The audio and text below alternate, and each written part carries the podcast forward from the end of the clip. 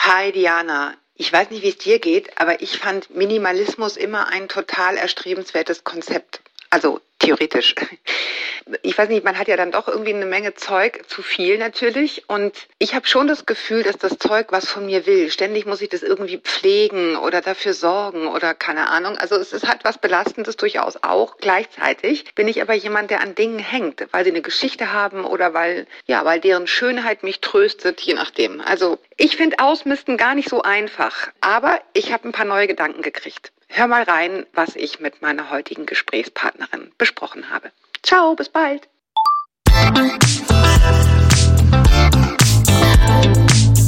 Willkommen zu einer neuen Folge von Meno an mich. Denn dieser Podcast ist für euch, liebe gereifte und interessierte Frauen dieses Landes. Jede Woche sprechen wir mit spannenden Frauen und empowern euch mit Wissen und Inspiration. Wir, das sind Diana Helfrich und Julia Schmidt-Jorzig aus der Brigitte-Redaktion.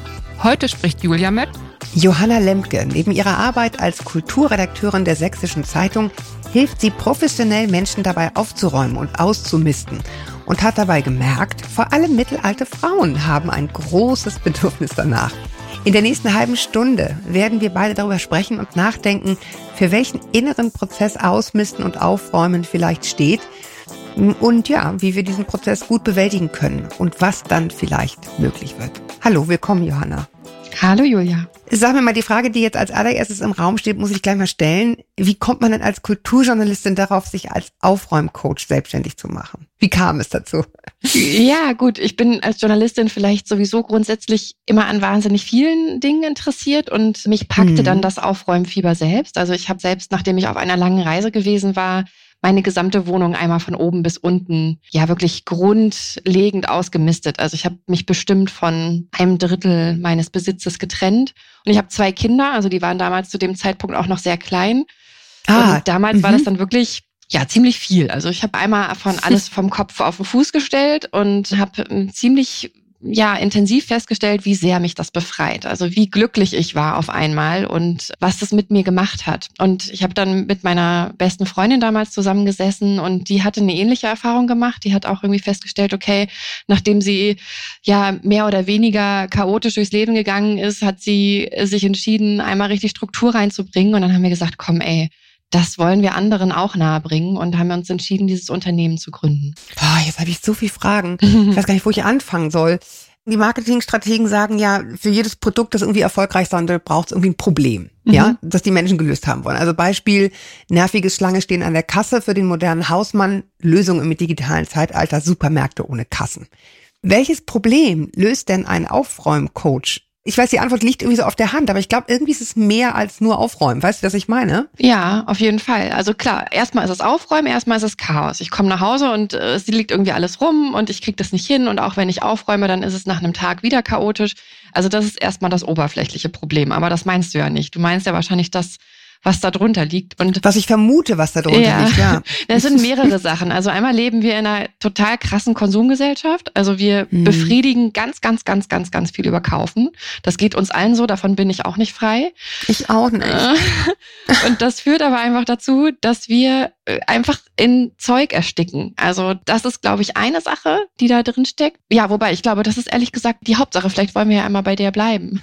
Ja, aber das ist ehrlich gesagt, das ist mein Painpoint, dieses Wissen, man sollte mal ausmisten. Also ich mhm. mache das wohlgemerkt auch regelmäßig, aber nicht in so einem total krassen Rundumschlag, ne? So. Und man müsste eigentlich minimalistisch leben und so. Man weiß, irgendwie liegt darin der Schlüssel, ja. Und gleichzeitig scheitert man dran und eigentlich bin ich inzwischen an dem Punkt, dass ich mich vor allen Dingen deshalb schlecht fühle, weil ich daran scheitere, minimalistisch zu leben. Was weißt du? Mhm. Und nicht wegen der Unordnung als solcher. Also Glaubst du an Minimalismus? Ist es das oder gibt es irgendwas zwischen Schwarz und Weiß? Ja, es ist auf jeden Fall was dazwischen. Also dieser krasse ah, Minimalismus.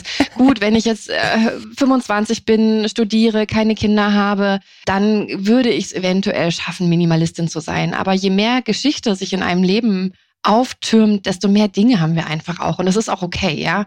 Also, dass, wenn ich bei meiner Mutter zu Hause bin, die lebt einfach in einem wunderbaren Museum ihres Lebens. Das ist doch toll. Ja. Also ne, da steht einfach ganz viel rum, was Geschichte hat, was Emotionen das total hat. gut. Mhm. Also das will ich niemandem nehmen und deswegen zu sagen, jeder Mensch kann Minimalist sein oder sollte Minimalist sein, um ein aufgeräumtes Inneres zu haben, das ist Quatsch.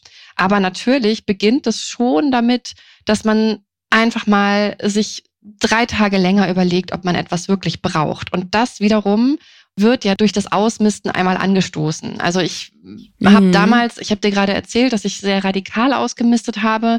Und das würde ich auch den meisten Menschen tatsächlich empfehlen, damit anzufangen. Also wirklich richtig alles. Also alle Räume inklusive Keller und Dachboden. Das wird gerne vergessen. Aber dass man wirklich alles einmal sich anguckt, weil nur dann merkt man, wie befreiend das tatsächlich ist, nicht so viel rumstehen zu haben. Und erst dann stellt man auch fest, wie wenig man von dem tatsächlich dringend braucht, was man hat. So. Also ich ja. glaube, dass dieses Ausmisten auch dazu führt, minimalistischer zu werden. Ja, das kann ich verstehen. Also ich glaube, der springende Punkt, der es bei mir zum Beispiel im Praktischen dann doch immer erschwert, ist genau dieser, den du von deiner Mutter erzählt. Es ist ja nicht immer nur Plunder, ja. sondern es sind weiß ich nicht, ich habe mal vor 100 Millionen Jahren ein Drehbuch geschrieben, total schlecht, Klammer auf, Klammer zu, aber egal. Also wegschmeißen wäre keine Option. Mhm. Obwohl es ein Papier ist, was ich nach dieser klassischen Marie Kondo-Regel mal mindestens seit einem Jahr nicht mehr angefasst habe, unter anderem, weil es einfach schlecht geschrieben ist. Aber verstehst du, was ich meine? Ja, es ist ein Teil meiner Geschichte. Ja. Klar, und das ist auch ganz wichtig. Also da geht's dann, glaube ich, auch wirklich eher darum zu sagen, dann suche ich mir aber einen Ort, wo das wirklich auch, wo das hingehört und wo das auch gewertschätzt wird. Weil wenn das jetzt in einer Kammer in irgendeinem Pappkarton verschimmelt, hm, weiß ich jetzt auch nicht. Also dann hält man das jetzt, was einem so wichtig ist, auch, auch nicht, nicht so in richtig Ehren. in Ehren. Ja, ja. Hm. Okay, was sind das so für Sachen gewesen, die du damals leichten Herzen aussortieren konntest? Leichten Herzens glaube ich gar nichts. Also das war, das war alles ziemlich hart. Okay. Also ja, mir fielen Küchengegenstände, das fiel mir jetzt nicht so schwer. Also das sind so Sachen, die emotional nicht ganz so stark belegt sind.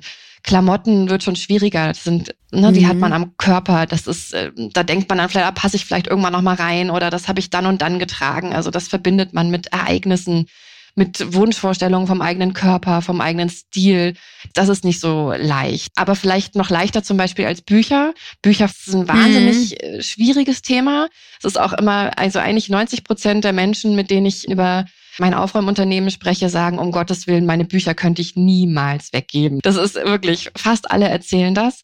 Und ich habe tatsächlich, als ich Bücher aussortiert habe, echt geheult. Also wirklich, ich, ich fand es richtig schlimm weil ich bei mir identifiziert habe, dass es war so ein Bildungsanspruch, den ich hatte. Ich habe gedacht, ich bin eine Person, bei der kommt man in das Wohnzimmer rein und man steht vor einer Bücherwand. Und die ist so wahnsinnig belesen, diese Person. Und die hat die alle gelesen. Und das mhm. ist, das war ein total krasses Image, was ich einfach gerne hätte, gehabt hätte. Ich habe dann aber irgendwann festgestellt, die wenigsten der Bücher, die ich besitze, die, hast du gelesen? Ja, doch, ich habe sie schon alle gelesen, aber ich wusste dann auch nicht mehr, was da drin steht und wirklich Bedeutung hatten vielleicht 20, 30 Bücher für mich. Ja, aber das ist interessant, dass du das sagst, weil das hat ja natürlich was zu tun mit eben nicht nur mit dem Ding oder ich hänge an dem Ding, sondern welches Bild habe ich von mir. Total, genau. Das ne, ist welches viel. Bild möchte ich von mir erzeugen?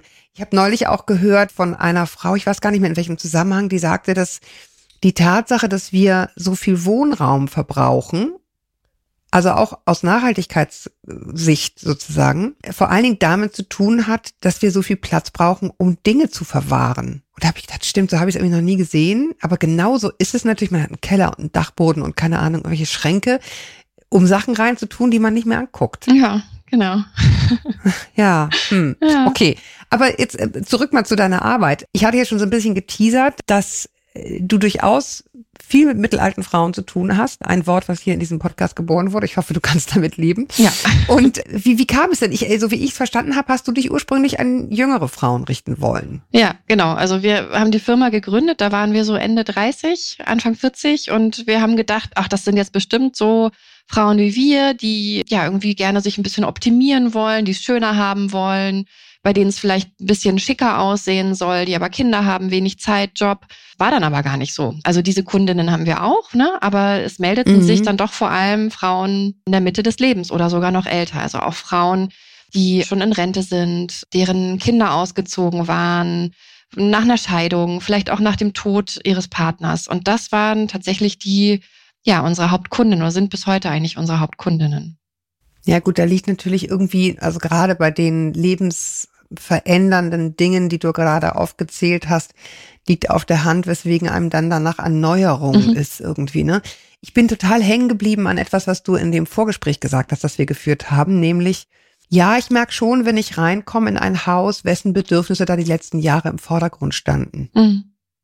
Und da habe ich gedacht, mh, hm, das ist wahrscheinlich genau der Painpoint, den mittelalte Frauen haben, oder? Ja, total. Das ist, man denkt jetzt vielleicht so zuerst der Mann, weil wir häufig wirklich dieses Thema Kinder haben, also Kinder, die ausgezogen sind, die aber irgendwie noch da sind. Also die sogar mehrere Zimmer eigentlich noch blockieren, obwohl sie gar nicht mehr da wohnen. Also wir hatten eine Kundin, da waren wirklich zwei Zimmer ihrer Vier-Zimmer-Wohnung waren eigentlich noch Kinderzimmer. Gar nicht jetzt so klassisch schön eingerichtet mit Starfotos an der Wand oder so, sondern eher so vollgeräumt, weil man stellt dann halt doch irgendwie das, was übrig ist, da rein aber die wurden vorgehalten, die wurden, die, ja, die ja, wurden nicht angetastet. So. Genau, aber auch nicht richtig als Kinderzimmer eingerichtet. Auch interessant, ne? dass es dann so eine Warteposition, so einen Raum haben kann, weil man sich nicht entschieden hat, wie will ich damit sein. Und da trifft es ja im Grunde genau den Kern, den wir am Anfang hatten. Nämlich, es ist ja mehr als nur einrichten oder aufräumen, sondern es steht ja dafür, dass ich irgendwie diese Phase noch nicht loslassen kann oder eben doch, ne? Ja, total. Also es war irgendwie dann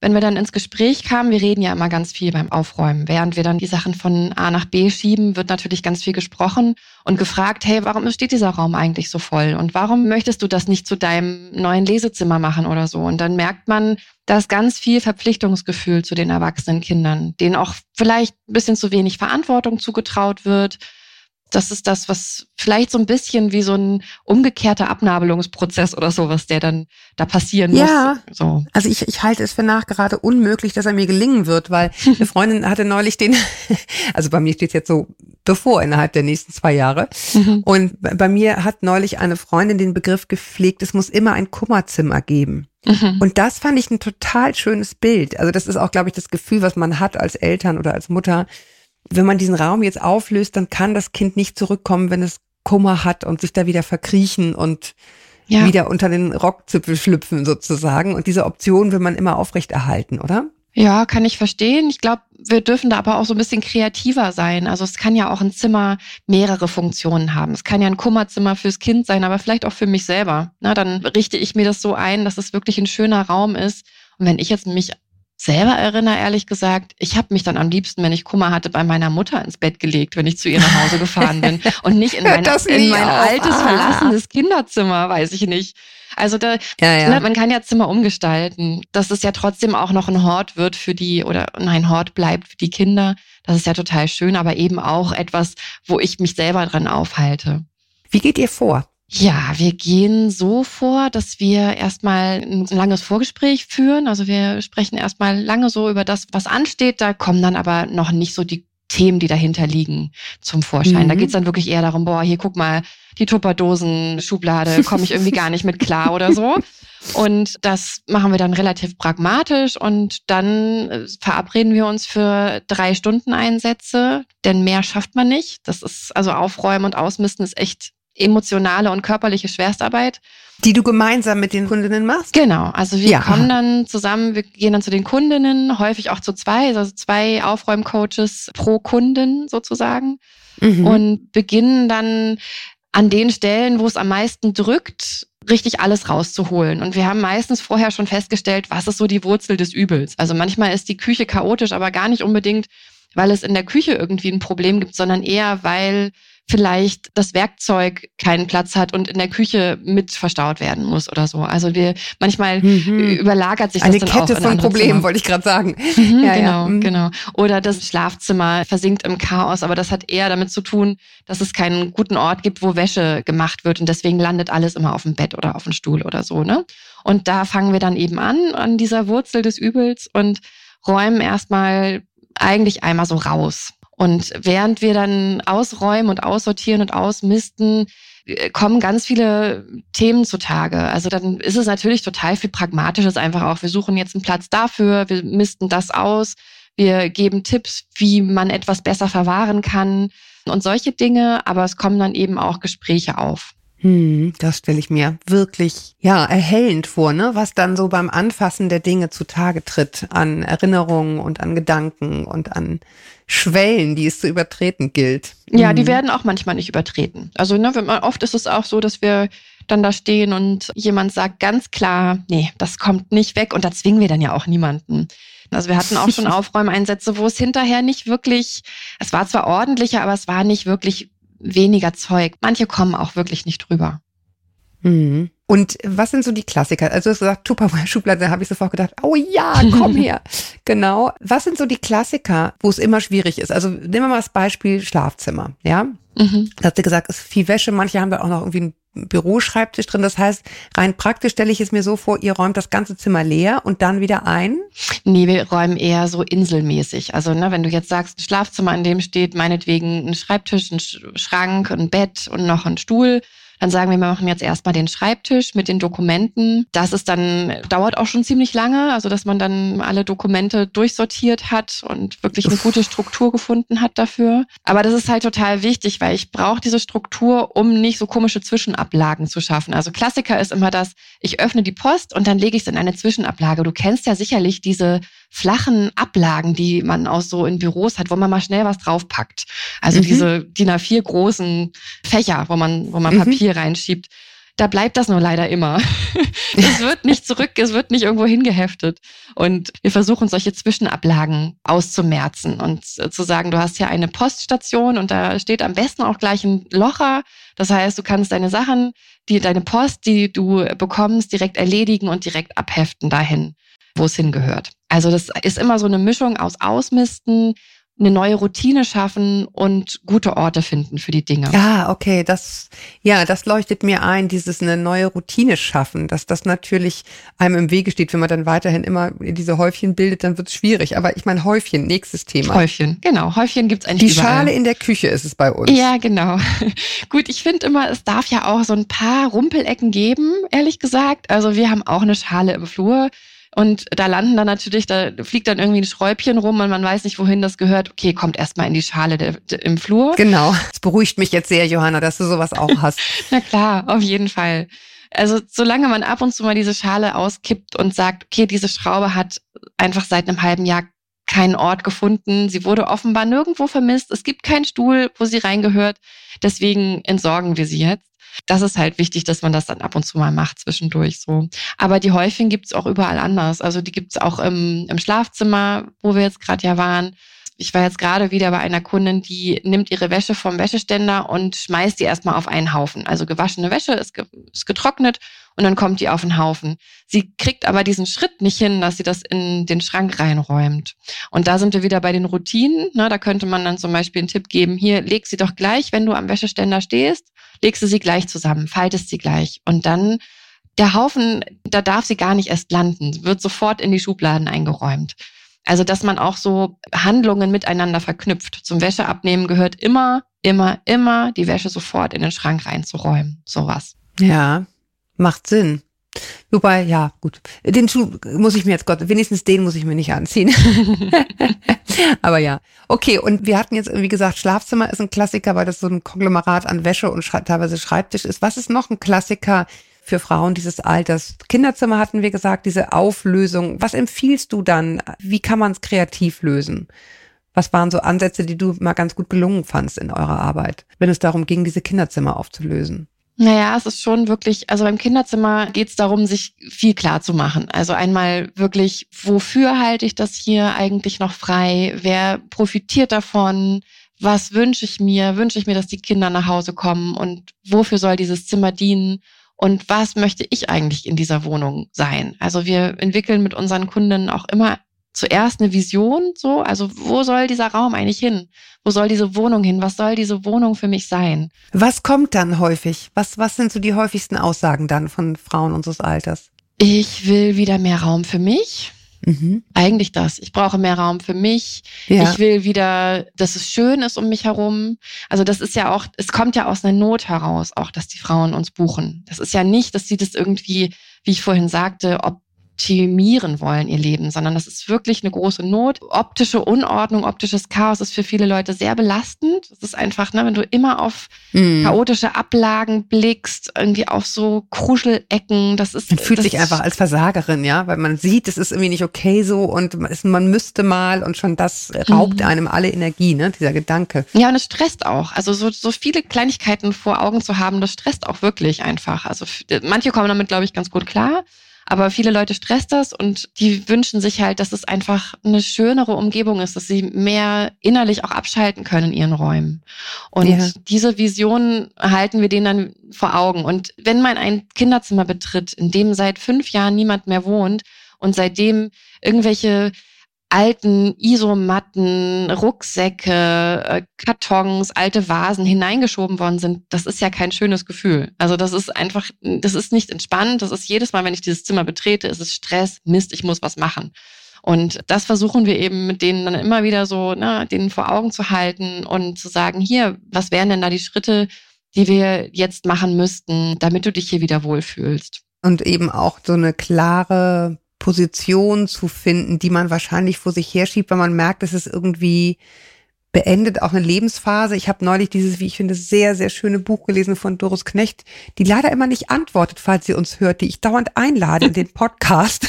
Und das heißt, eine vollständige Liste der Dinge, die ich vergessen habe.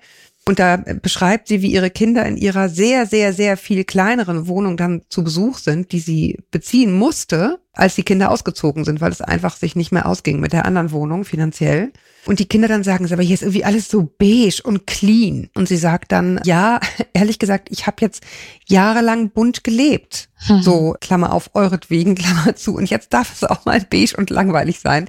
Und ich konnte das so total nachvollziehen. Es ist ja das, was Familienleben auch so schön macht, ne? Dieses, dieses bunte und so, aber so dieses im Kopf Ruhe finden, dass sich das dann auch im Äußeren niederschlagen darf und dass das aber auch ein Schritt ist, das kann ich total nachvollziehen. Ja, total. Und das ist auch manchmal der Fall, wenn die Kinder noch da zu Hause wohnen, zum Beispiel, kann das ja auch sein. Es geht da, glaube ich, tatsächlich, finde ich dein Beispiel super, ganz viel auch darum, die eigenen Bedürfnisse wieder ernst zu nehmen. Also wir waren auch letztens bei einem Paar, ich rede ja auch nicht nur von alleinstehenden Frauen, ne? Ist mir auch ganz nein, nein, wichtig. ich auch nicht. Also das, das ist, das ist, wir waren bei einem Paar und die haben uns auch ganz bewusst als Paar gebucht und der Sohn, ich glaube, einer von zwei Söhnen hat auch noch zu Hause gewohnt war aber irgendwie sowas wie 16, 17 und die hatten einfach keinen Bock mehr darauf, dass der alles überall liegen lässt. Also es war irgendwie, die waren noch so ein bisschen in diesem Woran und man sich ja kann man so Leute gewöhnt, buchen. Ne? Her damit. Ja.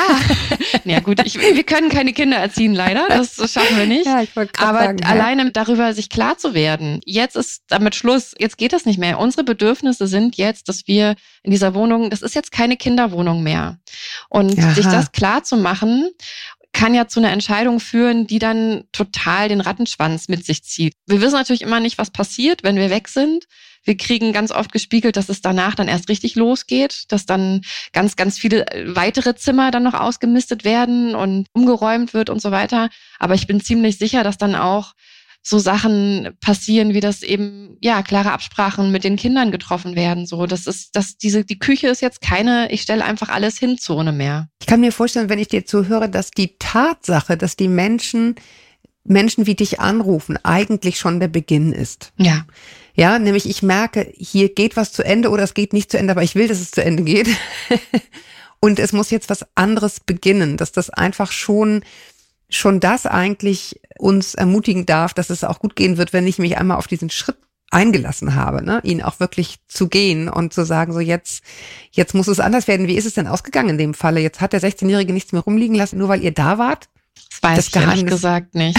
Das ist ja, das ist das, okay. was ein bisschen Aber schade was, ist. Was habt ihr dort gemacht? Was habt ihr dort gemacht? Ja gut, da haben wir eigentlich einfach die Küche, ehrlich gesagt, zusammen ausgemistet und dann war, glaube ich, auch noch ein bisschen Kammer mit dabei. Also das ist das, was ich, ähm, was ja oft so ist, dass dann eigentlich andere Räume noch mit angedockt sind. Und wir haben die Küche ziemlich toll ausgemistet. Das war ein alter sanierter Stall. Der Kunde selber war Architekt, hat das ganz toll ausgebaut. Ein wunderschöner Raum, den man aber fast gar nicht erkennen konnte, weil er einfach sehr vollgestopft war. Und wir haben da ganz viel ausgemistet. Die hatten auch richtig Bock, Sachen wegzuschmeißen und richtig viel rausgeräumt und neu sortiert, so dass es so zu ihren Abläufen passt. Und dann hinterher äh, staunten die beide einfach total über diesen Raum und es war total klar, das darf jetzt nicht mehr kaputt gehen, diese schöne, ruhige Atmosphäre. Und ich ja, ich gehe jetzt einfach mal davon aus, dass sie das auch ihrem Sohn so mitgegeben haben, dass, ja. dass er ja. sich nicht mehr so austoben darf hier. Ich finde, die Küche ist auch ein gutes Beispiel für das, was du vorhin sagtest in Bezug auf dich selbst. Man will von sich derjenige sein, der immer frisch kocht und möglichst ganz viel Sachen ausprobiert von Otto Lengi. Ja, also ja. hat man 80 Millionen Gewürze da stehen, die man nie wieder benutzen wird, außer das eine Mal, wo man irgendwie Freunde beeindrucken wollte. Also das ist, äh, das scheint mir ein sehr nachvollziehbares Motiv zu sein, sich voll zu müllen, ist Bilder von sich zu haben, die irgendwie gar nicht passen. Ja, voll. Also absolut. Otto Lengi, oh Gott, Riesenthema, Gewürze für Otto Lengi-Gerichte. Schrecklich. Das, das ist auch mein Problem. Mich, dass ich die Einzige bin. Nein, nein. Aber es ist echt, echt weil die hatten mich neulich einen neuen Kühlschrank bekommen und ich habe echt gedacht, du, was ist das überhaupt ja. alles? Ja, es waren irgendwie Sachen, von denen ich überhaupt nicht mehr wusste, dass sie irgendwo jemals gekauft wurden. Und da habe ich auch gedacht, ja, es ist mein Bild von die Frau, die dauernd neue Sachen ausprobiert. Kann vielleicht auch mal passieren, aber nicht, wenn du Kinder hast, die alle immer nur Fischstäbchen haben wollen. Das entspricht nicht der Lebensphase. Also mhm. meine sind jetzt aus dieser Fischstäbchenphase raus, jedenfalls zwei davon. Aber es ist so eine unrealistische Einschätzung von sich selbst. Und was ich auch einen ganz interessanten Punkt finde, ist die Räume, in denen wir tätig sind. Also lass es das Büro sein oder was ich nicht, wer immer die Wäsche macht. Ich empfinde die häufig als so wahnsinnig unschön. Ja.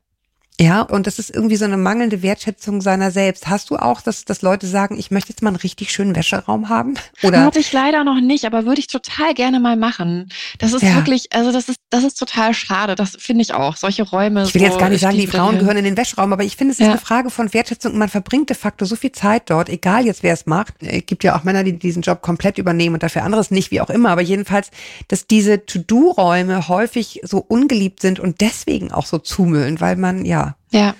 Aber nur ein Scheißraum für eine Scheißtätigkeit sozusagen. Das stimmt. Aber zu dem Thema, was du eben gerade sagtest, dass man so feststellt, das bin ich einfach nicht. Ich hatte ein Bild von mir, das bin ich einfach nicht. Das ist auch was, was ganz, ganz, ganz oft passiert beim Ausmisten und Aufräumen. Also wir hatten da auch eine, ein paar neulich, die hatten wahnsinnig viel Geschirr und ganz viel, also mehrere Service und verschiedene Whisky-Schwenker und all solche Dinge, ganz viele verschiedene Bestecksorten, Fischbesteck und alles und haben halt von sich gesagt, ja, wir haben eben so super gerne Besuch.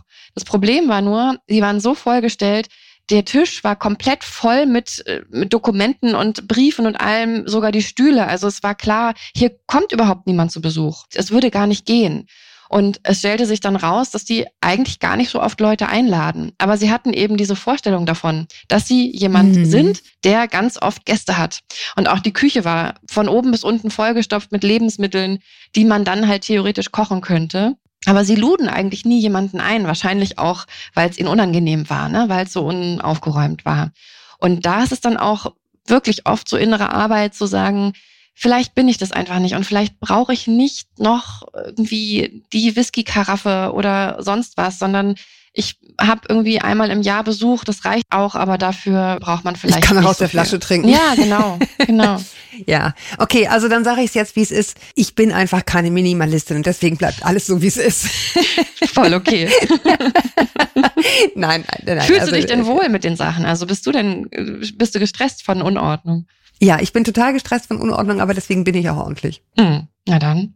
Oh, und ich, ein ganz wichtiger Punkt, der bei mir wirklich einen riesigen Knoten gelöst hat. Diesen Tipp möchte ich teilen. Den haben aber wahrscheinlich viele andere auch. Ich habe wirklich einen ganz, ganz großen Widerwillen gegen Wegschmeißen. Und zwar aus Nachhaltigkeitsgründen. Mhm. Ich bin jemand, der immer repariert und das muss man sich leisten können, weil das ist nämlich immer teurer als kaufen. Und mir ist es deshalb so schwer gefallen, Sachen wegzuschmeißen, weil ich eben dieses Wegschmeißen so schlimm finde. Und dann hat hier bei uns im Ort ein wirklich großes Sozialkaufhaus aufgemacht, wo man wirklich alles erwerben kann. Und seitdem ist es für mich so leicht, ja, zu sagen, ach super, es ist hier nicht mehr richtig, aber dort könnte es jemanden erfreuen. Und seitdem fällt es mir viel leichter. Also ich glaube auch, das kann manchmal so ein Hemmschuh sein, dieses, es ist einfach noch zu gut.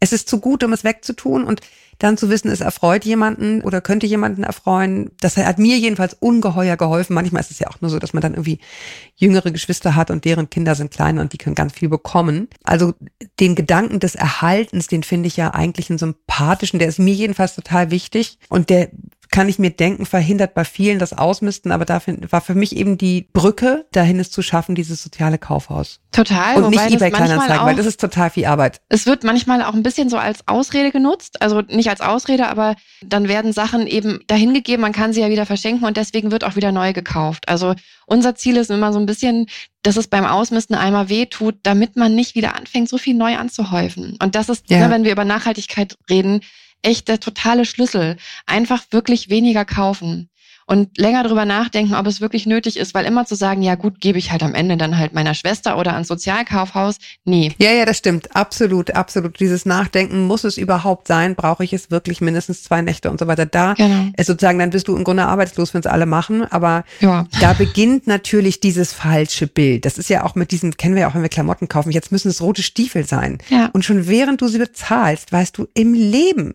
werde ja. ich diese roten Stiefel nicht anziehen. Ich will das gerne sein. Ich würde es eine Woche im Warenkorb liegen lassen, nicht oh. nur zwei Tage. Aber das sind alle unterschiedlich.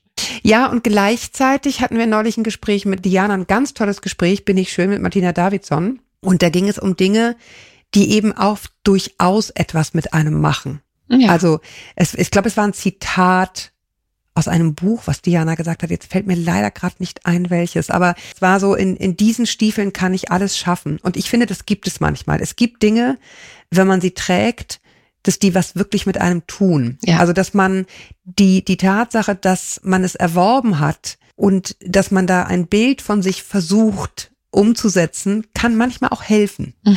Also es ist nicht immer schlecht, was wie ich meine. Total, total. Also sich so ein bisschen dahin zu ziehen und zu sagen, doch, trau dich mal ruhig, zeig dich mehr. Und jetzt kaufe ich diese Bluse und vielleicht ermöglicht sie mir, anders aufzutreten. Das ist ja auch so eine Hoffnung, die ich gar nicht, also die ich total verstehen kann, will ich damit nur sagen. Total. Ich finde auch, es ist ganz wichtig, sich da nicht so einen Stress zu machen. Und natürlich gibt's Fehlkäufe. Die mache ich auch. Ich habe jetzt auch neulich gedacht, ich brauche jetzt auch einen von diesen super langen Daunenmänteln und habe mir das angeschafft und habe da gestanden und gesagt, ich bin es nicht. Ich bin es einfach nicht. Es passt nicht zu mir da konnte ich ihn dann Gott sei Dank auch wieder zurückgeben. Aber natürlich gibt es Fehlkäufe und es, manchmal muss man auch ein halbes Jahr mit dieser Bluse durch sein Leben gehen und merken, die passt nicht und dann muss sie eben auch wieder gehen. Du musst jetzt gehen. Genau.